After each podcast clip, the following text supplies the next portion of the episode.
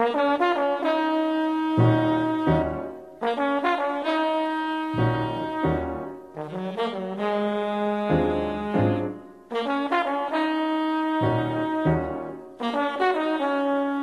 pessoal, sejam bem-vindos ao GMPR Cast, o podcast do GMPR Advogados. Eu sou Arthur Siqueira, advogado, sócio GMPR, e irei acompanhá-los nesse primeiro episódio. Tradição há mais de 10 anos e que sempre acompanhou a história do GMPR, resolvemos trazer a tradicional charutada para esse ambiente descontraído, sem abrir mão dos debates e discussões sobre os mais variados temas. Reflexões sobre direito, política, história, carreira serão os assuntos abordados nessa verdadeira confraria, sempre acompanhado de ótimos debatedores e, claro, um bom drink. Para esse primeiro episódio, resolvemos trazer três convidados de peso. Lúcio, gostaria que você se apresentasse. Oi, Arthur. Quero cumprimentar você, nossos ouvintes. Eu sou o Lúcio Flávio, sou um dos fundadores do GMPR Advogados e estou aqui para a gente discutir todos os assuntos de interesse da advocacia. Carlos Márcio, por favor, se presente. Muito obrigado, Arthur. Meu nome é Carlos Márcio Risse Macedo, sou advogado e professor responsável pela área criminal do escritório. Marcos César, por favor, se presente. Olá, Arthur. Obrigado pelo convite. Eu sou Marcos César Gonçalves, também sócio fundador, e é um prazer aqui dividir essa mesa com os confrades, com os sócios e com os amigos Carlos Márcio e Lúcio Flávio. Devido ao peso desses convidados, o tema não poderia ser outro, senão vida intelectual e carreira profissional. Lúcio, gostaria de começar esse debate com você. A advocacia passa por um momento difícil, questionador. Acreditamos que, que isso é devido um pouco do histórico e a evolução da profissão. Na sua opinião, como que a gente chegou a esse momento? Arthur, a advocacia vive um momento realmente muito peculiar, desafiador.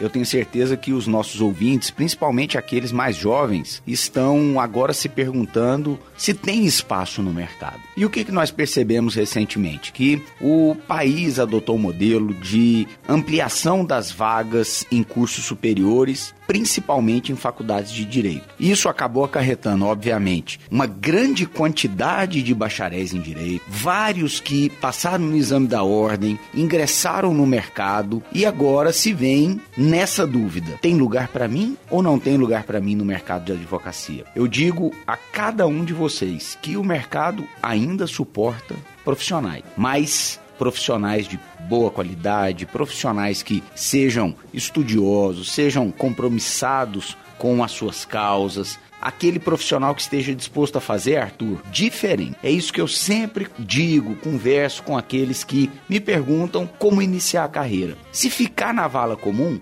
provavelmente vai ter muitas dificuldades no, na sua inserção no mercado de trabalho. Então, o mercado, apesar de ser um mercado disputado, ainda permite que muitos nele ingressem e possam ter o seu rendimento, a sua advocacia de, de primeira linha mas é preciso que se dediquem, que estudem muito e que sejam diferenciados naquilo que se propuserem a fazer. Lúcio, interessante. Falando um pouco sobre carreira profissional, até fazendo uma digressão para últimas charutadas que a gente fez no escritório, você citou um livro do CAAD Certilange, que fala um pouco sobre a vida intelectual, como a gente deve se postar, como a gente busca né, o conhecimento. Eu gostaria que você falasse um pouco sobre como, nesse mundo tão dinâmico e de excesso de informações, a gente pode ter uma vida mais intelectual. Em 2006, quando a gente resolveu montar o escritório, eu, Marco César, Carlos Márcio, eu me lembro bem que as nossas expectativas não eram assim tão grandes, né? A gente queria ter um escritório que nos proporcionasse ali um rendimento para a gente manter a dignidade da vida e pudesse nos dar também a diversão, a alegria de ir trabalhar todo dia, colocar o terno e trabalhar todo dia. Com o passar dos anos, nós fomos percebendo que nós tínhamos potencial para poder avançar nesse projeto. E o potencial, Arthur, Ele decorre justamente disso, da vontade de estudar. Não existe uma carreira profissional, um curso superior que esteja mais ligado às letras, à leitura,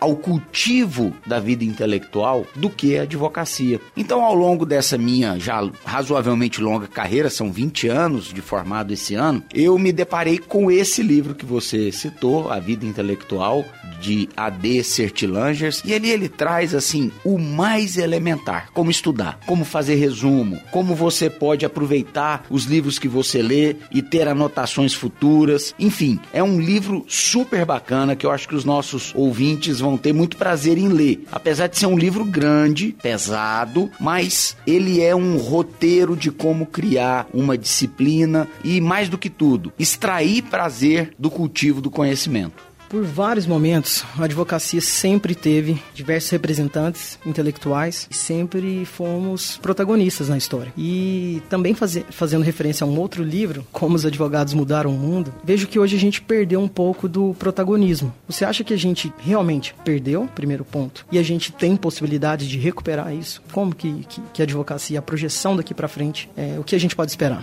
Esse é um outro livro bacana, Arthur. Como os advogados mudaram o mundo, do Castro Neves. Mas eu não acho que a advocacia perdeu o seu protagonismo, não. Eu acho, na verdade, que nós vivemos um momento diferente. Se você colocar, por exemplo, um fato histórico como a Revolução Francesa, quando o rei Luís XVI ele convocou os Estados Gerais, o terceiro estado, que era o povo, os comuns, eles é, acabaram elegendo basicamente advogados, que foram para a Assembleia Geral, a Assembleia Nacional, postular então os direitos daquele povo sofrido, que então naquele momento se encontrava sob o jugo de um poder absolutista. Mas vejam, por que os advogados naquele momento? Por uma razão muito simples simples. Eles eram os únicos letrados. Agora, hoje nós estamos no ano de 2020 e o que, que a gente percebe? O ensino superior se expandiu. Antigamente nós tínhamos meio, 1% da população com curso superior, hoje nós temos uma realidade completamente diferente disso. De modo que não é que a advocacia perdeu o seu protagonismo. A bem da verdade, a advocacia agora tem competidores em outros cursos: médicos, arquitetos, engenheiros. Agora, claro, o advogado nunca pode perder o seu compromisso com o estudo. E é isso que eu vejo, às vezes, faltar um pouquinho nas novas gerações. Falta esse compromisso com o cultivo da cultura intelectual. Engraçado que eu estive no, no, Museu da República, no Rio de Janeiro, e pude acompanhar que os primeiros presidentes da, da chamada República Velha basicamente eram advogados. Justamente vão em cima do que você falou. Eram os letrados da época, protagonistas, e por isso que eu te questionei justamente essa pergunta. Pois é, você vê que no início né, do, da nossa trajetória republicana, o que, que nós tivemos? Um protagonismo da advocacia. Mas por uma razão histórica histórica no Brasil também muito, muito peculiar. É, na época do Brasil Império, antes da criação principalmente dos cursos de direito em Olinda e em São Paulo, o que, que nós tínhamos? As classes dominantes encaminhavam os seus filhos para fazer direito em Coimbra, estudar direito na Europa, fazer uma temporada no primeiro mundo e voltar ao Brasil para então fazer a sua, a sua vida para compor as burocracias estatais, etc. De novo, a nata intelectual daquele momento era composta por bacharéis em direito. Vou citar um exemplo bastante interessante. Até o final da, da República Velha, isso isso se repetia. Por exemplo, o Barão do Rio Branco, que foi o maior diplomata que nós já tivemos, fez direito. Quem eram seus companheiros de curso? Por exemplo, Castro Alves fez direito junto com o Barão do Rio Branco. Então você vê que tudo se concentrava nas faculdades de direito no Brasil, então só tinham duas e sobretudo na Europa íamos todos os falantes de português para Coimbra. Hoje não mais. Hoje isso se diluiu, isso mudou e agora nós temos um mercado inclusive intelectual muito mais competitivo. Por isso eu não acredito que a advocacia perdeu o seu protagonismo. Eu acredito que a advocacia continua servindo como uma carreira que integra os poderes estatais em sua maioria, mas agora nós temos uma competição muito mais qualificada. Aliás, só para complementar o que o Lúcio disse, tem uma história interessante. É uma das lendas jurídicas que correm por aí. Uma das provas que os advogados, os bacharéis em direito, exerciam um protagonismo social que justificava que eles ascendessem aos principais postos da, da, da nova república. Uma data tradicional para os profissionais do direito é o dia 11 de agosto, que é o dia do estudante de direito, do dia do advogado. Pendura. É onde eu vou chegar. O pendura, para quem não conhece, é uma tradição que hoje em dia já não, não é tão marcante quanto já foi outrora, mas é a história de que estudantes de direito eh, se dirigem a um bar, a um restaurante, comemoram lá o dia 11 de agosto e na hora de pagar a conta, pendura. Uma das histórias é, sobre a origem do pendura é de que no dia 11 de agosto, os estudantes de direito, basicamente da Universidade de Direito, que hoje integra a Universidade de São Paulo, é, do Largo do São Francisco, eles iam até restaurantes e na hora de pagar a conta, os proprietários desses estabelecimentos, sabendo que aqueles estudantes daí a pouco ocupariam grandes postos na República, ofereciam aquela aquele jantar, aquelas bebidas em cortesia àqueles estudantes. E aquilo acabou se tornando um hábito. Só que daí um tempinho, esse hábito, os bons tempos acabaram e aí o pessoal, não, pendura a conta. Então, é, uma das lendas jurídicas quanto à origem do dia do pendura tá justamente aí nessa história de protagonismo que os, os estudantes e os profissionais do direito exerciam naquele momento histórico do Brasil. Carlos Márcio, e só um comentário antes do Marco César falar que já está pedindo ali a palavra. Veja como o patrimonialismo está na cultura brasileira, né? Os proprietários de restaurantes e estabelecimentos da época concediam de graça as refeições e bebidas pelo simples fato de aqueles estudantes no futuro poderem ocupar cargos importantes e lhes deferir algum favor decorrente do poder estatal. Diga, Marcos César. Demoraram a me passar a palavra, eu tive que acendeu o primeiro charuto, relembrando os bons tempos do pendura. Já participou de algum pendura, Marco César? Of course. Já foi preso por um pendura, Marco César? No course. Tá certo. Depois, depois vou, vou contar ainda no GMPR Cash, não nesse episódio, mas em outro episódio.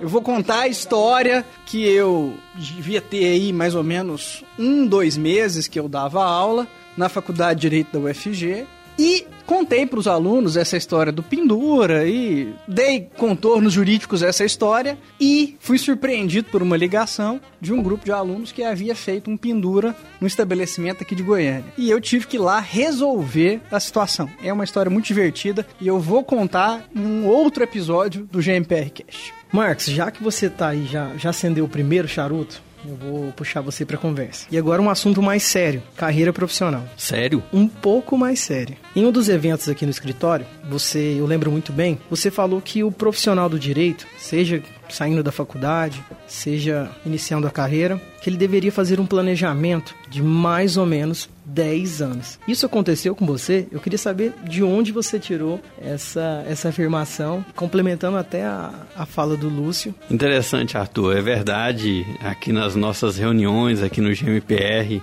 é, nas nossas conversas com os sócios mais jovens e os estagiários, eu sempre gosto de falar um pouco sobre, sobre a carreira. E, e eu tenho na minha cabeça, e eu utilizo isso muito para pensar na carreira, eu faço uma divisão do tempo e da minha carreira profissional a cada 10 anos. É óbvio que antes de chegar nesse pensamento da, da advocacia a cada 10 anos, primeiro é, é importante decidir se a carreira profissional no direito é pela pela advocacia mesmo. Superado esse ponto, eu decidi concluir pela advocacia lá no meu período de faculdade e que queria ser advogado. Eu sempre eu tive algumas referências é, lá atrás e pensando em ser advogado, eu já tinha decidido que era advogado privado, que é outra escolha que eu acho muito importante. Então, primeiro é decidir se advogado ou não. Depois, se advogado público ou privado. Eu já tinha isso pronto antes de concluir o curso de direito. E definindo pela advocacia privada, aí sim é importante pensar e planejar a advocacia como uma carreira de vida, como de modo profissional, Arthur. De modo profissional.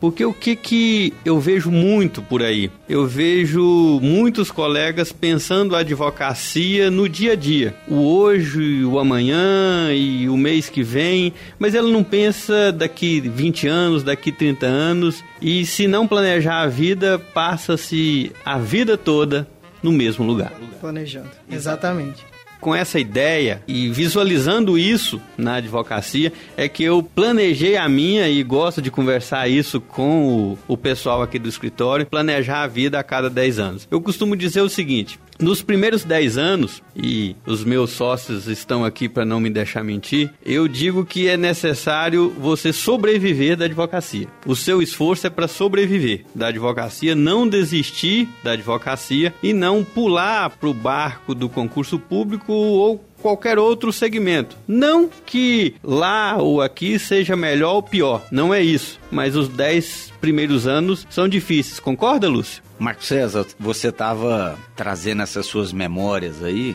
e eu me lembrei, e isso é interessante a gente compartilhar com os nossos ouvintes, né? É, eu era, Arthur, o livro caixa do escritório quando nós fundamos o GMP. Então, o R veio posteriormente numa fusão. Depois, até tem uma até tem uma história muito interessante sobre esse R. A gente vai contar aqui hoje. Um livro caixa de mais débitos do que créditos. Mas assim, para o pessoal mais novo que está nos escutando assim, às vezes procura bons exemplos na sua profissão, eu me lembro perfeitamente de, ao final de cada mês, naquele começo difícil de profissão, sentávamos à minha mesa eu, Marco César e Carlos Márcio, e eu pegava dinheiro vivo, porque a gente recebia muito dinheiro em espécie, que eram ações pequenas, clientes mais simples, e nós dividíamos assim: 20 para você, 10 para você, 30 para mim. Ah, quem captou esse cliente foi o Marco César. 50 para você, 20 para o Marcos, pro Carlos Márcio, mais 20 para mim. Significa isso o seguinte, significa que todo mundo começa normalmente de baixo, construindo com simplicidade e a coisa efetivamente acaba avançando. Então, assim, achei muito legal o Marquinho lembrar dessa, dessa nossa fase inicial, porque tudo tem um começo e os nossos amigos aí mais jovens precisam ter paciência para que as coisas amadureçam e deem certo. Pulando aqui agora 20 anos. Ah, muito bom. Você me corta, me pergunta sobre o planejamento dos primeiros 10 anos, eu já não posso falar mais dos outros, viu? A pergunta vai voltar para você. Ah, muito bom. Marquinhos, seguinte, muito se fala que o mercado de trabalho está saturado. Tá difícil entrar no mercado, não tem espaço, não tem cliente, cliente que paga conta, não... isso a gente vê de uma forma recorrente. Na sua opinião, tem alguma saída para a gente tentar, nesse início de carreira pelo menos, tentar filtrar essa entrada, melhorar essa, essa entrada no mercado de trabalho? Falo pelo seguinte motivo: a escolha da área de atuação. Eu acho que isso é fundamental para um advogado de início de carreira e já ouvi você em outros momentos falar que o advogado, mesmo em início de carreira, ele tem que escolher a, a sua área de atuação. Me fala um pouco sobre isso. Marcos, como escolher a área de atuação? Interessante a pergunta, lógico que essa é uma dúvida de todo advogado em início de carreira. Eu costumo dizer sempre, até aqui no escritório, que início de carreira advogado não tem área. Ah, eu sou da área X. Lamento, mas a história pode te mostrar que a área X vai ficar só na história mesmo. Então, eu começo essa resposta dizendo o seguinte: eu tenho comigo que é importante casar a advocacia com aspectos pe pessoais, com aquilo que a pessoa tem interesse de estudar, de ler, ou tem prazer em, em, em, ter conhecimento, Arthur? Afinidade. Exato. Então vamos imaginar, ah, tá saturado. O Lúcio falou agora há pouco sobre a quantidade de advogados no mercado. Sim, grande. Mas eu sou um verdadeiro otimista sobre a advocacia. Para mim, há mercado e muito mercado disponível. É lógico que se olharmos para as, vamos imaginar, para as áreas tradicionais do direito, penal, o civil, tributário, talvez sim haja uma grande quantidade de colegas trabalhando e que isso torne mais difícil o sucesso nessas áreas. Tudo bem, mas o que há de áreas novas surgindo que pouco observadas, vamos colocar assim, é, é algo muito grande, Arthur Vou dar alguns exemplos. Por exemplo, hoje é comum e vejo isso no dia a dia a quantidade de pessoas que têm um gosto especial e tem vários animais de estimação em casa, cachorros, gato. Tá aí uma boa área para discutir sobre os direitos desses pequeninos, que agora são quase integrantes da família. Podem ou não conviver na área comum, por exemplo, de prédios? Podem ou não frequentar o mesmo elevador? Quais os direitos que teriam, por exemplo, num, num divórcio, numa separação? Eu poderia falar isso tanto na área do direito dos animais, direito da terceira idade Proteção de dados. Proteção de dados. Então, há inúmeras áreas, Arthur, que eu tenho certeza que é um mercado absolutamente frutífero para nossa advocacia. Marco César, preciso te interromper aqui. Os nossos ouvintes não sabem, é bom a gente contextualizar. Nós estamos gravando esse episódio número 1 um do GMPR Cast na minha sala aqui no escritório, numa sexta-feira, às 15 para 7 da noite, ou seja, momento de relax, tranquilidade. Então, Carlos Márcio, atrás de você tem um uma geladeira, abre uma cerveja para mim, por favor, companheiro. E enquanto ele faz esse serviço, eu quero, eu quero te propor um adendo, Marco César. Pois não. Você falou que advogado em início de carreira não tem cliente, não tem especialidade, não foi isso? Foi. Eu concordo. E eu vou só fazer o seguinte adendo. Na realidade, é mais do que isso. No começo da carreira, o advogado ele é especialista em tudo, porque ele pega o que aparecer. E verdadeiramente, quem especializa o advogado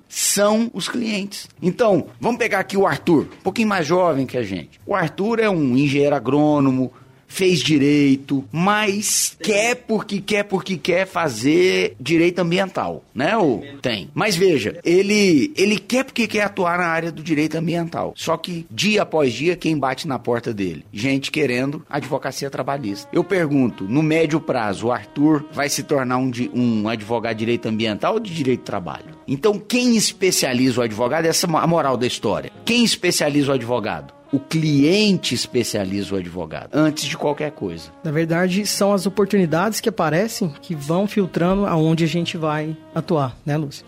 Mas acho que tem uma, uma questão que tem que ser destacada. O advogado ele tem que ser um generalista, tem que ser um especialista de tudo, mas ele não pode deixar de buscar em seu estudo focar em uma área específica. Claro, concordo. Inclusive, essa mesa, cada um tem a sua área de atuação. Claro que às vezes, né, se comunica, mas cada um, inclusive, essa é uma composição dos sócios, inclusive, cada um tem a sua área de, de atuação. Só que é fundamental que o sujeito, que o advogado, além de um especialista muito eficiente em uma determinada área, ele também tem que ser um excelente generalista. Porque dificilmente uma causa, dificilmente uma demanda vai se restringir a uma das, digamos, tradicionais é, áreas do direito, uma das específicas disciplinas que se aprende na faculdade de direito. Dificilmente, por exemplo, uma demanda na área criminal não envolva também uma, uma discussão é, no aspecto processual e que se ele precisar manejar um recurso para o STJ e para o STF, as regras né, de interposição e de manejo do recurso especial e do recurso extraordinário vem lá do processo civil. Então, antes de tudo, ele tem que ser um bom generalista tributário também o ambiental, o tributário, o médico. Inclusive, Carlos Márcio, é, a sua área específica, que é a criminal do escritório, eu acho que ela se comunica com quase todas as outras. Isso é um exemplo prático da rotina do escritório. Chegam-se demandas de, da área ambiental, mais envolve direito penal. A área de direito tributário agora tem também a questão dos crimes tributários. Então, qualquer área do direito, ela sempre vai se comunicar com todas as outras. Por isso que é, você está certo na questão de ser um bom generalista. E agora, Vamos para um momento mais descontraído, ainda mais. O assunto tá sério, Lúcio, me passa uma maçarico, por favor.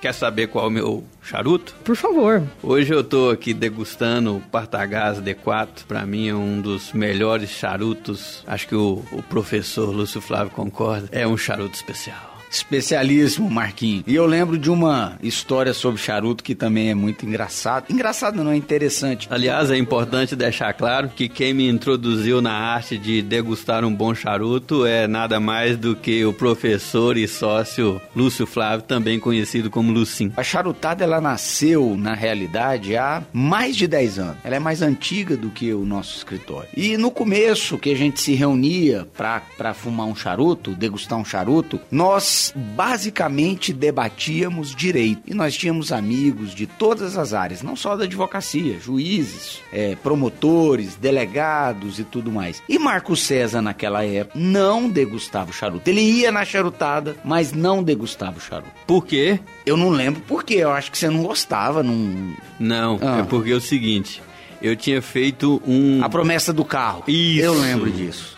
Então, como é que era? Não, na verdade, o, o Marco César, eu acho que ele tinha colocado na cabeça dele que ele tinha que trocar de carro, ter um carro zero, porque eu lembro que você comprou um, um Golf dourado, você lembra desse carro? Lembro, mas o, a história era a seguinte: eu só vou degustar um charuto quando eu comprar o primeiro carro. O carro zero. Porque eu não tinha carro. Não, você tinha, Marquinhos. Eu lembro, mais do que você. Você tinha um Golf zero. Zero não, um Golf dourado usado. É, e aí o que que aconteceu? O Marco César começou a frequentar charutado, ficou muito tempo lá conversando, bebendo, etc, mas não fumava o charuto. E aí ele falou assim: "Eu vou fumar o charuto quando eu comprar meu primeiro carro zero, porque aquele Golf era usado". E aí você comprou um Palace C4 do Jack Bauer. C4 Palace.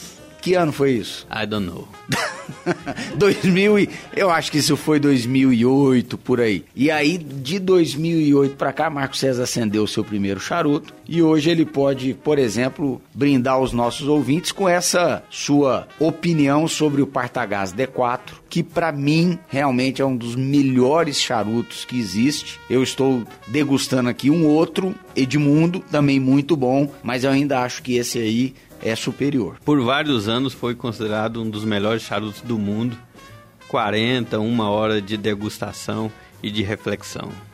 Nós não estamos só no charuto hoje, né? Não. Hoje também nós estamos aqui nos divertindo, além do, da nossa tradicional charutada, que como o Arthur falou, é, já se estende aí por mais de 10 anos. O charuto, ele nasceu naturalmente. Ele nasceu como um encontro, na verdade, de, de tentativa de construção intelectual, se você pensar bem. Voltando lá à primeira pergunta. E a gente, como eu disse, discutia direito. Éramos cinco, seis amigos no começo. E hoje, depois de tantos anos, a charutada não envolve só o GMPR, a charutada é, tem 20, 30 confrades que todo sábado se, se reúnem. Então, assim, hoje nós temos a possibilidade de degustar esse charuto, mas, sobretudo, de comemorar nossa amizade, de comemorar a amizade entre nós sócios, entre os, os amigos de outras áreas, inclusive de outros escritórios. Então, como eu disse, tudo tem o seu começo, tudo começa pequeno, simples e vai evoluindo. Fazendo uma observação aqui, Lúcia, essa amizade é bem antiga, né? Começou na época da faculdade e tem uma história muito engraçada que eu vou chamar aqui para as crônicas de MPR, a história de um sócio que está aqui nessa mesa, o Carlos Márcio, que acabou de formar a Universidade Federal, já saiu para virar professor dos próprios colegas. Carlos, que história é essa? Primeiro quero fazer uma correção. O Lúcio, numa das primeiras falas dele aqui, ele disse que está fazendo 20 anos de formado. Não? Não, nós estamos fazendo 19 anos de formado esse ano. Nossa, errei por muito, hein?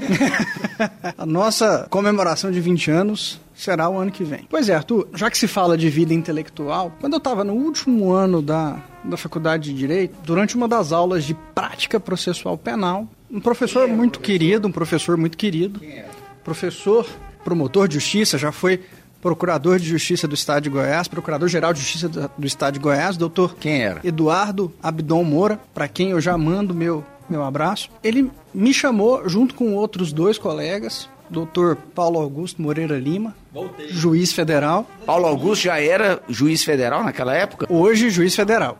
E o professor da Universidade Federal de Goiás, hoje, um dos maiores nomes do direito desportivo do Brasil, o professor Vladimir Camargos, chamou nós três e falou: Olha, eu percebo que vocês têm uma boa desenvoltura, vocês vão fazer a prova para o mestrado em direito, que vai se ter, vai ter agora em- no começo do ano que vem. Falou, professor, nós, alunos recém-formados, não teremos chance nesse, nessa prova. Mas ele nos ajudou a elaborar o pré-projeto, deu ideias para apresentarmos projetos de pesquisa. E aí, nós três, aliás, obtivemos aprovação na prova do mestrado. E aí, como aluno do mestrado, um belo dia o professor José Bezerra Costa Gostaria de mandar um abraço ao professor José Bezerra Costa, apesar disso não ser um programa de rádio. Aliás, até uma, uma, uma feliz coincidência. Hoje, indo ao Tribunal de Justiça, encontrei com o professor José Bezerra Costa, ainda está ativo na, na advocacia. Ele chegou para mim e disse, Carlos Márcio, já que você está no mestrado, você tem que cumprir uma carga horária aí de docência, de experiência na docência.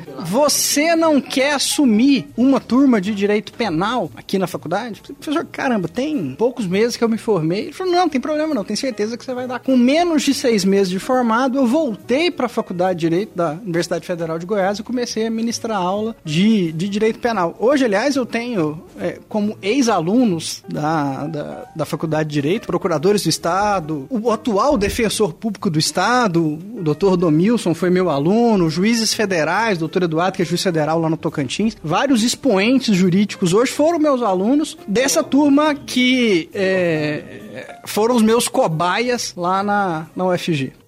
E interessante que, que isso é algo. Isso é algo do GMPR. A maioria dos sócios, praticamente, são todos professores. A galera mais jovem que está vindo também se preocupa com a, com a docência. Eu gostaria de fazer uma pergunta, Lúcio qual a importância, na verdade, de ser professor também para a carreira da, da advocacia? Mil por cento importante. Eu posso dizer que o advogado professor, ele estuda para ensinar e ao mesmo tempo pratica aquilo que ele ensina. Porque veja você, eu durante toda a minha vida me dediquei ao direito processual civil. Quantas e quantas vezes, fazendo, redigindo uma apelação, por exemplo, eu não utilizei o meu conhecimento técnico teórico que eu construí para dar aula. E por outro lado, em quantas e quantas aulas eu não utilizei os exemplos, os casos concretos que eu vivia na advocacia para tornar mais claro aquele conhecimento do processo, que às vezes é muito abstrato para o aluno que está ali escutando aquilo. Então, a advocacia complementa a docência, a docência complementa a advocacia. Portanto, nem todos os advogados têm talento, têm vocação, têm vontade de ser professor. Todavia, se você que está nos ouvindo tem essa vontade, essa combinação ela é perfeita. De novo, o advogado melhora o professor e o professor melhora Até o advogado. um ponto interessante, durante todo o meu período de faculdade, eu nunca consegui apresentar um trabalho oral na, na, durante a faculdade. Exatamente porque eu tinha verdadeiro problema de. Falar em público. De falar em público. Eu travava, simplesmente travava. E o início da docência que me permitiu é, ter essa, vamos imaginar, essa facilidade ou esse traquejo para falar em público. Então, é, referendo exatamente o que o, o Lúcio acabou de falar. O tanto que a sala de aula ajuda na advocacia e vice-versa. Ah, o bom advogado também carece ser também bom professor. Verdade, Carlos? Sem dúvida. Eu, eu sempre digo que o seguinte, que se eu fosse só advogado ou só professor, eu seria, digamos que, frustrado. Combinação da advocacia com o magistério, eu acho que, como o Lúcio disse, realmente ela é enriquecedora para as duas, é, para as duas profissões. Eu acho que eu sou muito feliz com as, com as duas profissões que eu exerço. É muito cansativo, é muito desgastante, mas acho que sem sombra de dúvidas é, é, é muito enriquecedor. E muito gratificante, né, Carlos Márcio? Não, e, e tem um detalhe interessante. A gente falava há pouco das dificuldades do início da advocacia. O fato de eu, o Lúcio e o Marcos, de nós simultaneamente exercemos a advocacia, aliás, o, o, o, a ideia do, do antigo GMP, que é o, o, embrião do GMP, do atual GMPR, foi numa mesa da sala dos professores da antiga Universidade Católica de Goiás, atual PUC. Nós três professores, nós três é, com escritórios que, é, por razões diversas, estavam se encerrando, nós três decidimos juntar as nossas experiências e, e criar o antigo GMP. O início da advocacia é sempre muito difícil. Se me permite, é, aí tem um ponto interessante que, que convém contribuir. É, é, compartilhar com quem está nos ouvindo é, nessa oportunidade é, lá na sala dos professores da antiga, é, na época UCG, né? Hoje PUC. Eu lembro que quando o Lúcio me falou, ó, oh, vamos juntar os escritórios, eu estou no escritório com o Carlos Márcio e alguns sócios estão saindo, vamos entrar, comprar a parte deles. Eu falei, Lúcio, eu simplesmente não tenho condições alguma financeira para comprar o que quer que seja. E aí o Lúcio virou e falou assim, não, vamos fazer o seguinte, eu vou pedir um dinheiro emprestado ao meu pai e aí eu pago a sua parte e depois você me paga quando, quando puder. Eu falei, ó, então pronto tô na sociedade. Interessante isso. Esse fato de nós simultaneamente exercemos a atividade acadêmica proporcionou que a gente tivesse uma, um conforto financeiro para o desafio dos primeiros anos da advocacia. Quando o Lúcio citou aqui que no final do mês nós sentávamos para dividir os honorários e as despesas do escritório, na imensa maioria das vezes no começo do escritório, nós tirávamos dinheiro do, daquilo que a gente recebia como professor para poder pagar as despesas do escritório. Então, literalmente, o início da advocacia, nós pagávamos para exercer a advocacia. E a atividade acadêmica como professor proporcionou que nesses primeiros anos, nesse período mais, mais difícil, mais custoso da advocacia, a gente pudesse persistir. É, e o, o, o Lúcio falou mais cedo que o advogado ele tem que se preparar, tem que estudar, mas eu acho que ele deve ser, sobretudo, uma pessoa persistente. Resiliente. E aqui eu quero aproveitar, Lúcio, e deixar consignado o agradecimento ao seu pai quando você me convidou para ser sócio. Eu disse que não tinha menor condição financeira de adquirir o que quer que fosse. E você falou: não, vou pegar um dinheiro emprestado com meu pai para pagar a sua parte e quando você puder você me paga. Eu quero deixar de público aqui, acho que é importante deixar consignado esse agradecimento ao seu pai, que eu acho que eu nunca fiz pessoalmente. E só um adendo porque o Lúcio acabou de chegar que ele tava no banheiro, viu, gente? Mas eu tava escutando e 20 mil reais foi a cota que nós tínhamos que indenizar os antigos proprietários para ter o direito de alugar mesmo a casa que tinha sido recém-reformada, lembra, Carlos Márcio, disso? Os móveis. E de fato, o Marco César contraiu esse empréstimo que eu faço questão de dizer de público que ele pagou. Já pagou? Já pagou, já pagou. Com juros, inclusive? Ah, obrigado. É, é importante deixar isso consignado. Não, foram juros camaradas de pai para filho. Interessante, Luz, que é, Carlos Márcio destacou muito bem que é, no início da carreira, o exercício da docência, claro, além de, de agregar intelectualmente, também favoreceu o próprio escritório na questão financeira. O que, que acontece? O grande desafio do advogado no início de carreira é se manter. Porque a advocacia não é uma profissão que você começa a trabalhar e já tem um ganho garantido. Muito ao contrário. No início da carreira, a única coisa que é garantida é o gasto: o aluguel, o telefone, a internet, o terno, a gravata, o básico. Quer dizer, é só dinheiro que sai. E então nós tivemos essa sorte, vamos dizer, de poder ter a nossa profissão de docente que nos auxiliavam então, nos auxiliava então a manter o dia a dia do escritório. Nem todos têm essa mesma oportunidade. E é por isso que eu acho que a docência ela foi tão importante para o GMPR.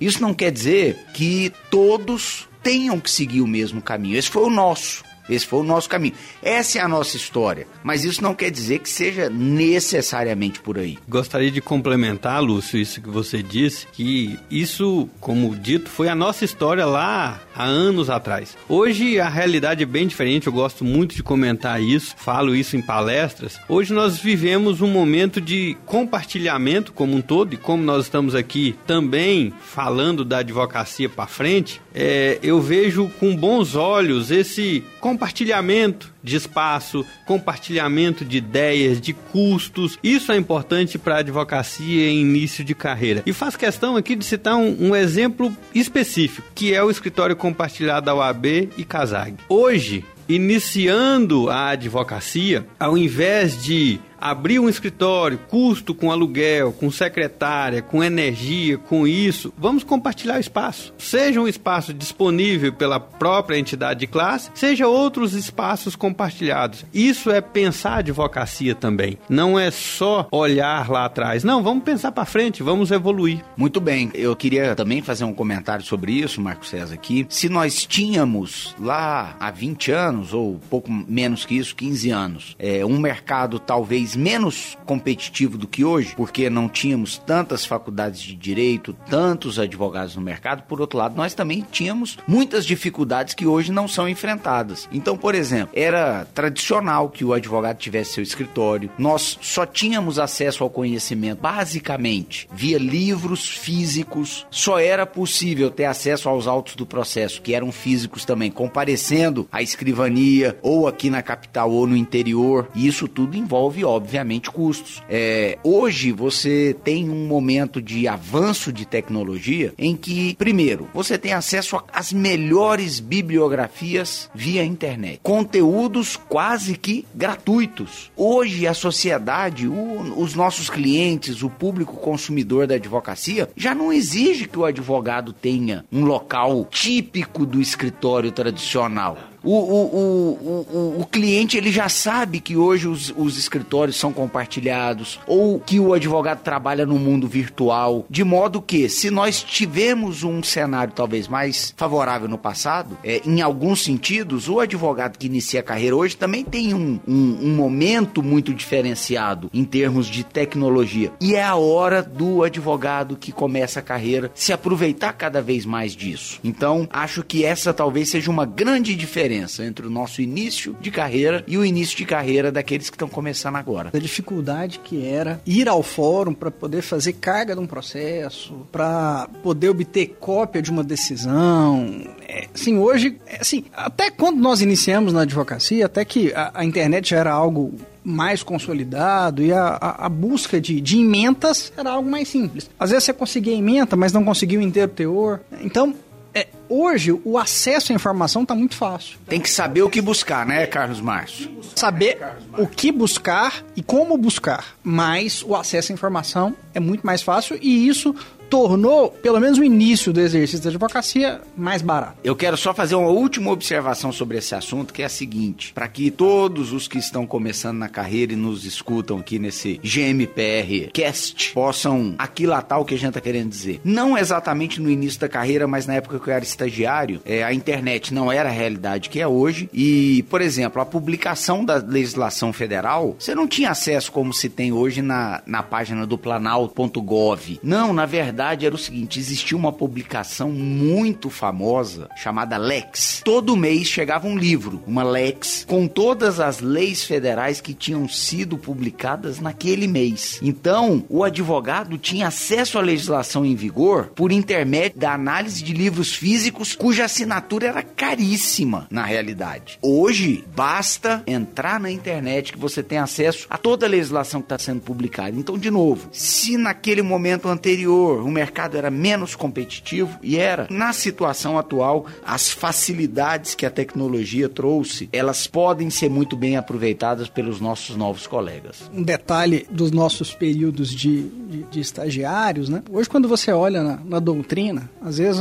faz, se faz uma referência da seguinte forma: RT 320 424. O pessoal mais novo muitas das vezes não sabe o que, que isso significa. Revista dos Tribunais. Revista dos Tribunais. E aquela informação consta de um julgado que está na página 323 do volume 400 e alguma coisa da revista dos tribunais. Era um investimento muito também caro que o advogado tinha que fazer, além da, da Lex, assinar também a revista dos tribunais para ter acesso às, aos precedentes, aos julgados dos tribunais. É isso aí. E isso leva a outro assunto, Lúcio, até você comentou que o desafio também é grande. Inclusive, tem muitos clientes que chegam ao escritório com uma base de dados pronta, uma pesquisa já feita e tenta querer dar até um norte para o advogado. Isso é um desafio que que, que até os advogados em início de carreira sofrem bastante. A questão da insegurança. Como lidar com isso? Insegurança todo advogado em, início de carreira vai ter. Mas essa situação de que cliente já chega com a solução jurídica pronta, ela acontece para nós também, advogados mais experimentados. Então, quando eu sou consultado, quando eu faço uma primeira reunião com algum cliente, que ele vem com essa esse com esse pacote pronto, eu digo ao cliente com muita tranquilidade, acho que os colegas podem também dizer o seguinte: olha, fulano ou fulana. Se você já consultou o Dr. Google antes de vir falar comigo, você não precisa de mim. E aí você já coloca então ali aquele limite, porque o que, que acontece? A advocacia, além de ser uma ciência do direito, de você ter que trabalhar com legislações, princípios, jurisprudência, doutrina, a advocacia também ela é uma arte. É a estratégia está dentro, Carlos Márcio, do conceito de arte, em que você vai pegar um fato da vida que o seu cliente te traz fazer com que esse ato da vida se transforme num processo judicial de modo que o juiz que venha julgá-lo entenda exatamente aquilo que aconteceu e como que aquele fato se encaixa numa determinada disposição jurídica. Então, é absolutamente normal que os clientes atualmente façam consultas neste especialista chamado Dr. Google. Só que o Dr. Google nunca será capaz de trazer a arte que só o advogado, o homem, a mulher podem trazer para o caso concreto. Concordo perfeitamente com essa arte e complemento um pouco mais dizendo o seguinte, que a arte do momento, até pela quantidade de informações e de tudo que circula por aí, a arte do momento é conseguir ser sucinto, é conseguir colocar os fatos, a realidade processual em pouco espaço e de maneira clara. É, isso é importantíssimo, isso é algo que nós nós, advogados, precisamos desenvolver cada vez mais. Eu acho que em algum momento nós precisamos aqui do nosso, no nosso GMPR Cast, falar um pouquinho sobre essa técnica. Pode ser um podcast do futuro.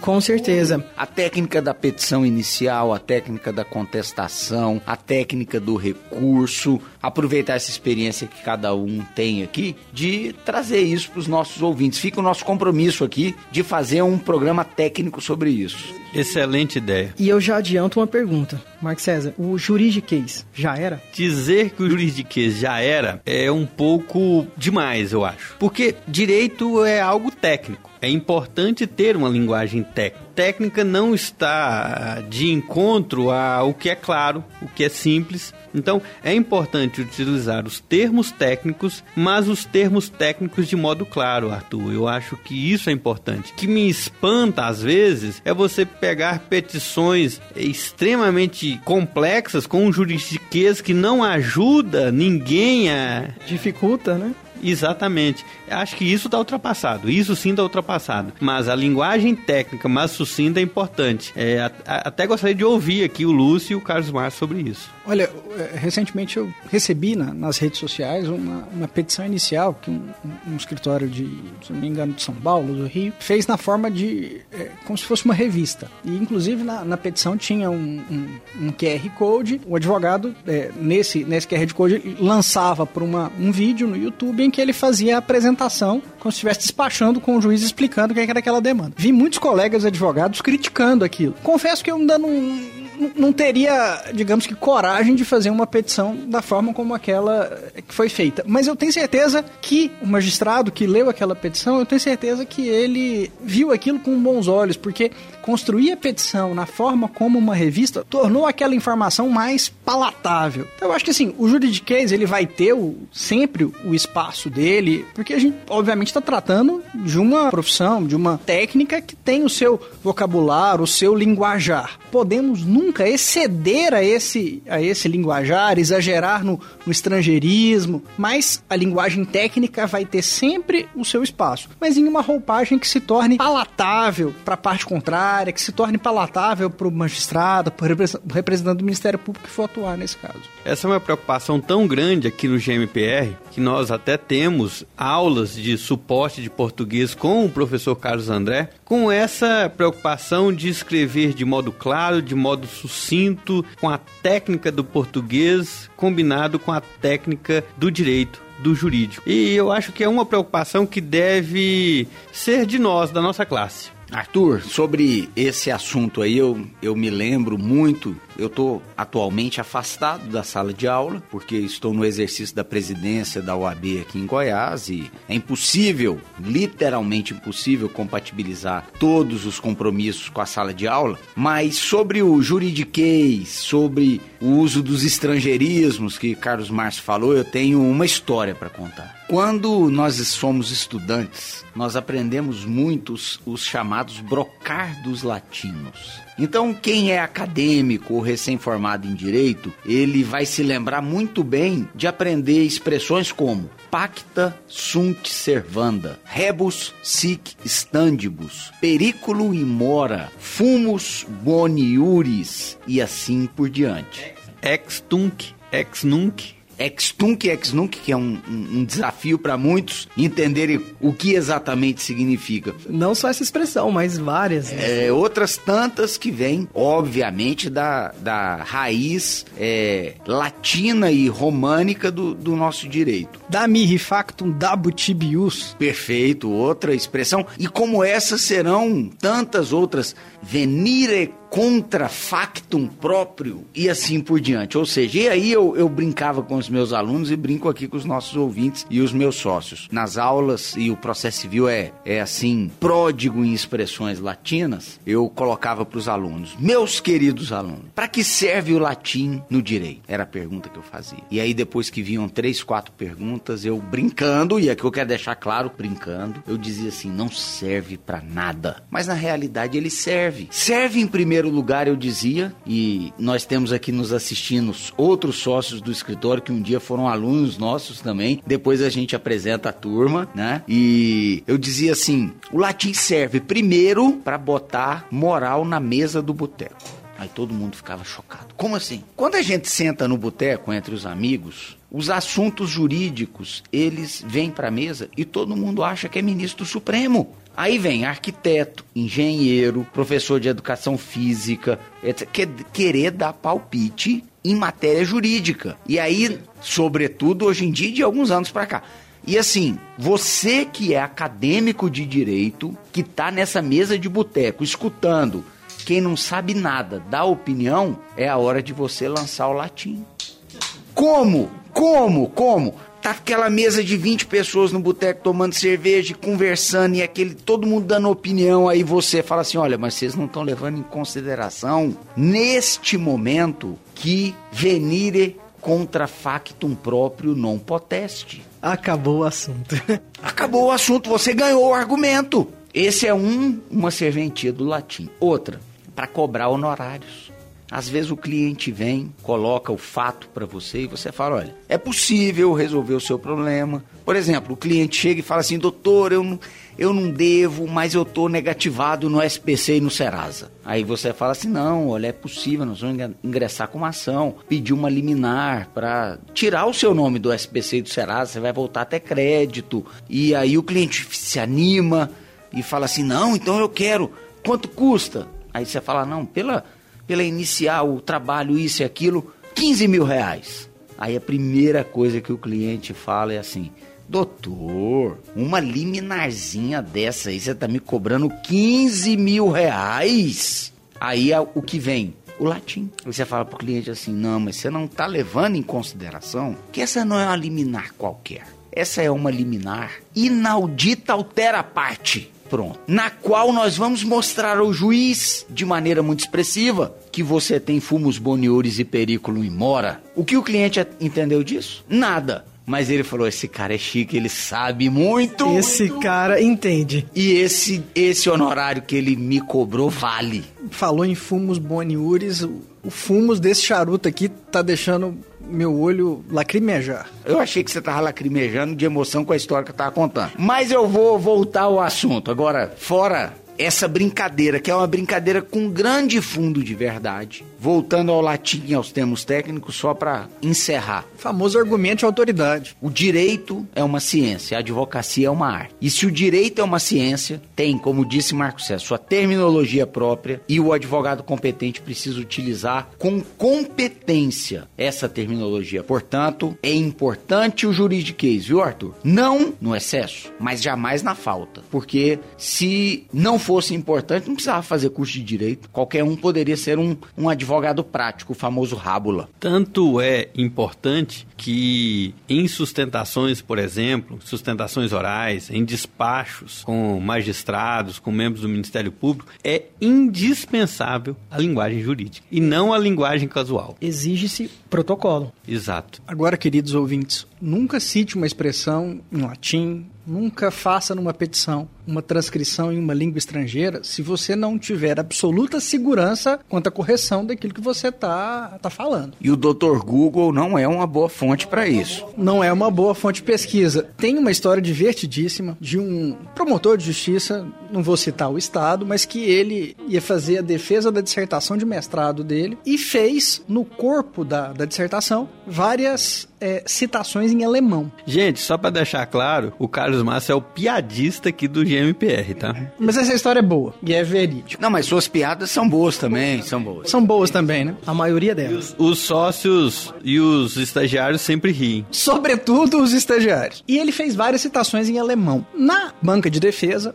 um dos professores catedráticos, aquele professor de dedicação exclusiva, ficou fulo da vida com a quantidade de citações em alemão que tinha na dissertação de mestrado dele. E aí disse ao aluno que estava ali fazendo a defesa da sua dissertação, disse, doutor, eu li a sua dissertação e vi várias citações em alemão. E realmente para mim é uma, é uma honra muito grande saber que o senhor fala alemão, mas eu queria que o senhor me explicasse por que que numa das citações aqui o senhor diz que o orientador do senhor, a mãe dele abraçou um cavalo. Por que que o senhor está afirmando isso? Oh, professor, o senhor me desculpe. Afinal, o professor falava alemão. O professor falava alemão é, é, e questionou o, o, o, o candidato ali naquele momento sobre isso. O sujeito perdeu completamente o rebolado. Falou, olha, deve ter sido um erro de, de transcrição em absoluto, eu quis dizer isso. Ele falou, olha, depois que ele deixou o sujeito muito sem graça, muito constrangido, ele falou assim, olha, é, candidato, é,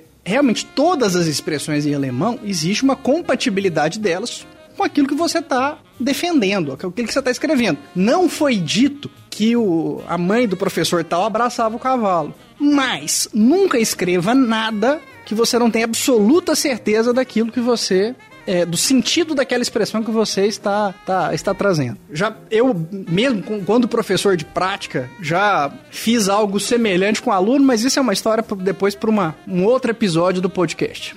Foi aprovado? Confesso para você que eu não sei esse detalhe. Eu conheço essa história, mas não sei se no final o, o promotor de justiça foi aprovado, no, na, teve a sua dissertação de mestrado aprovada. É, mas depois dessa história só tem um barulho a fazer.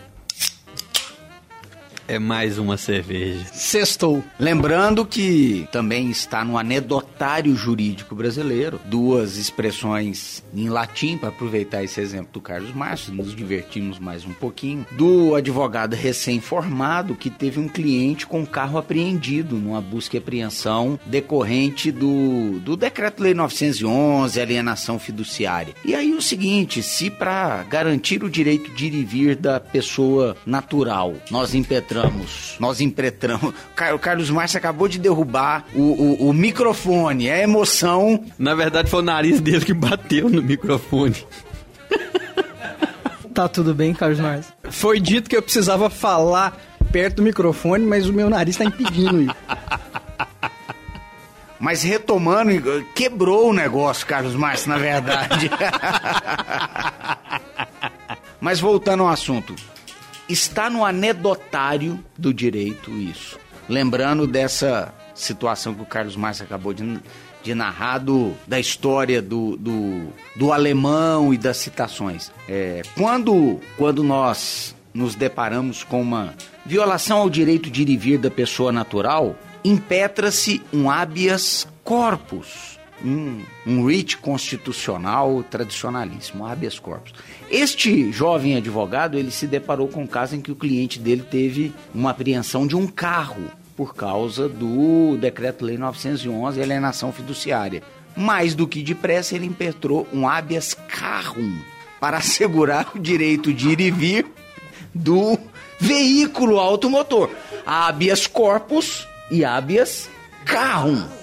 Perfeitamente. E existe uma outra também de um, de um jovem advogado que, para garantir agora sim, corretamente, o direito de ir e vir do seu cliente, ele impetrou um REACH, mas não foi o habeas corpus. Ele impetrou um corpus Christi em favor do cliente.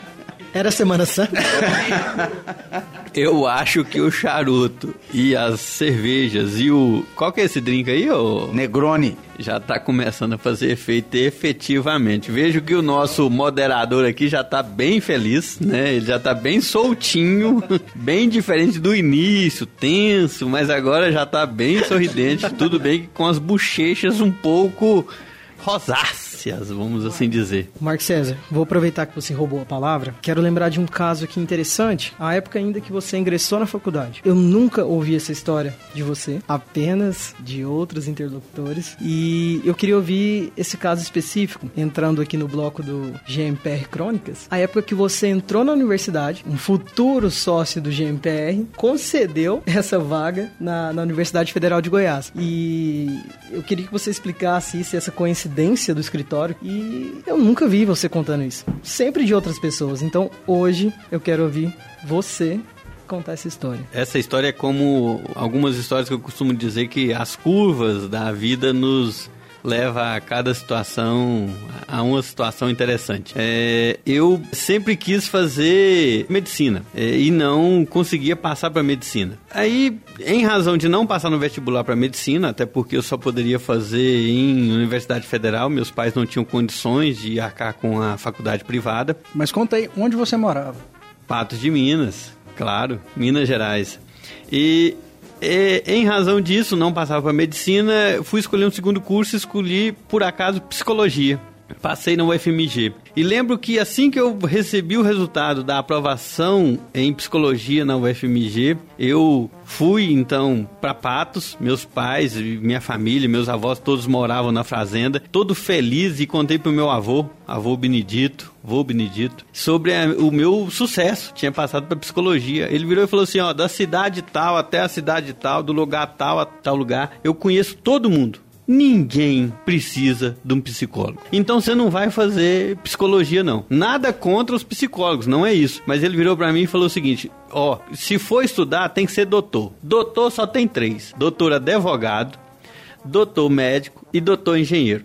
Eu não sou lá muito afeto a números. Sobrou então a medicina que eu já não tinha conseguido e o direito. Foi aí que eu optei pelo direito. Bom, optado pelo direito, meu sonho era ir para o UFMG, porque afinal, como o Carlos Massa acabou de me perguntar, eu era de Minas, Patos de Minas, então fui para o UFMG. A única faculdade federal que não coincidiu o vestibular com o UFMG era qual? UFG Goiânia. Fiz então a inscrição aqui para Goiânia. Bom, fiz inscrição para o UFMG, fui reprovado na primeira fase, restou Goiânia, fiz o vestibular, passei na primeira fase muito bem, fui para a segunda fase, saiu o resultado final e não fui aprovado. Não fui aprovado. E aí vem as curvas do destino. Não fui aprovado, mas ah, não saía lista de, vamos imaginar assim, lista de espera, não tinha nada disso naquela época. 1996. 7.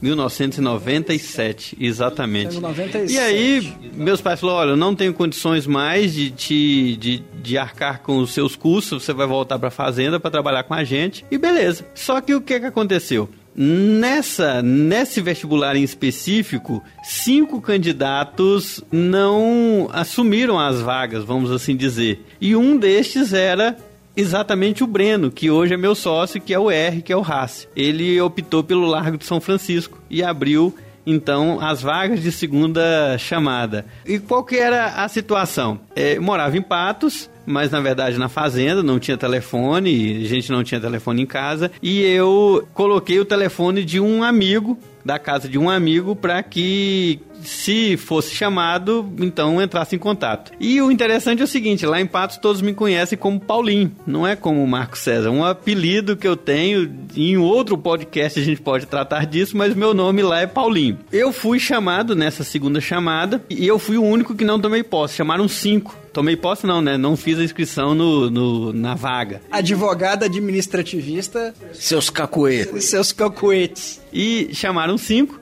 E eu fui o único que não vim fazer a matrícula, como o Lúcio acabou de falar. E na sexta-feira, lembro direitinho, na sexta-feira, então, alguém da Universidade Federal ligou no telefone que eu deixei, que era na casa de um amigo meu, e falaram: olha, é da casa do Marco César? Não, não é da casa do Marco César. Tem Marco César aí? Não, não tem Marco César. Ah, mas eu vou deixar o recado. Ele foi aprovado na, na UF, no UFG, o curso de Direito, foi o único que não fez a matrícula até agora, e na segunda-feira é a terceira chamada desse curso. E se ele não tomar posse, a gente então faz a próxima chamada. Uma posse não, Marquinhos, não se matricular. É verdade, eu estou aqui com os meus clientes do direito administrativo em tomar posse nos cargos dele.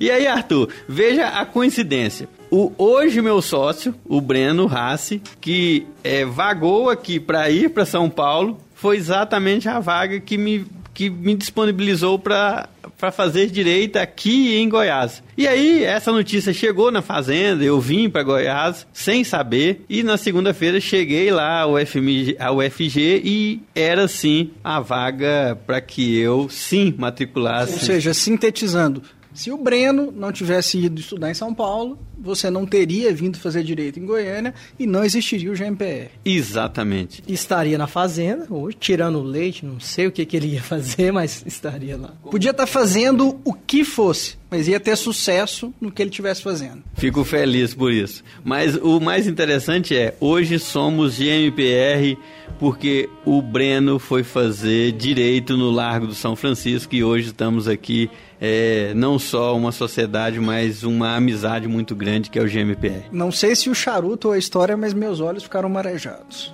É, pode ser um ou outro, ou os dois, né, Lúcio Flávio? Exatamente. E já encaminhamos para o final do, desse podcast, e eu gostaria, Lúcio, de também, Carlos, Marcos, de encerrar esse podcast com a fala de vocês. Um agradecimento, claro, ao ouvinte, sintetizar que esse é o primeiro de muitos episódios, e gostaria de ouvir um pouco de vocês. Olha, foi muito legal essa experiência. Claro que sendo o primeiro podcast a gente fica um pouco travado e não sabe exatamente o que falar, mas aqueles que se arriscaram a ouvir esse, esse primeiro podcast podem saber que nós estamos aqui procurando, em primeiro lugar, compartilhar experiência que é a coisa talvez mais difícil que a gente tenha é, no mercado. Hoje, um advogado que inicia a carreira, ele, ele não tem com quem conversar, com quem se aconselhar, às vezes em quem se espelhar e saber das experiências, das dificuldades. Então, o, o, o nosso podcast ele tem um pouquinho desse, desse objetivo de permitir que o jovem profissional saiba que aquilo que ele está passando hoje nós já passamos lá atrás, que aquela aquela experiência vai torná-lo um melhor profissional, mesmo que seja uma experiência amarga, de derrota, de dificuldade. E então, assim, eu quero parabenizar o GMPR, toda a estrutura do nosso escritório, é, por fazer e, e, ter a iniciativa desse, desse podcast, dizer que é bem provável que nós tenhamos outros podcasts em matérias técnicas, jurídicas, de aconselhamento especificamente com relação ao, ao dia a dia da, da arte da advocacia. Mas esse primeiro, Arthur, essa experiência inicial em que a gente voltou os olhos para o passado, ela pode ser muito importante, não para orientar, não, não temos essa, essa pretensão, mas para inspirar os jovens profissionais que querem abraçar a advocacia como, como a sua profissão de fé, que é, é, disso que se trata, de continuarem, abraçarem realmente essa profissão, que é uma profissão diferenciada. Carlos Márcio, por favor. Queria agradecer os, os ouvintes que chegaram a esse, essa parte final do podcast. Dizer que nós tínhamos um planejamento inicial, mas as coisas acabaram se desenvolvendo de uma maneira diferente. Podem ter certeza, ouvintes, que vai vir mais coisa por aí, vai vir coisa legal. E eu tenho certeza que, que todos vocês vão se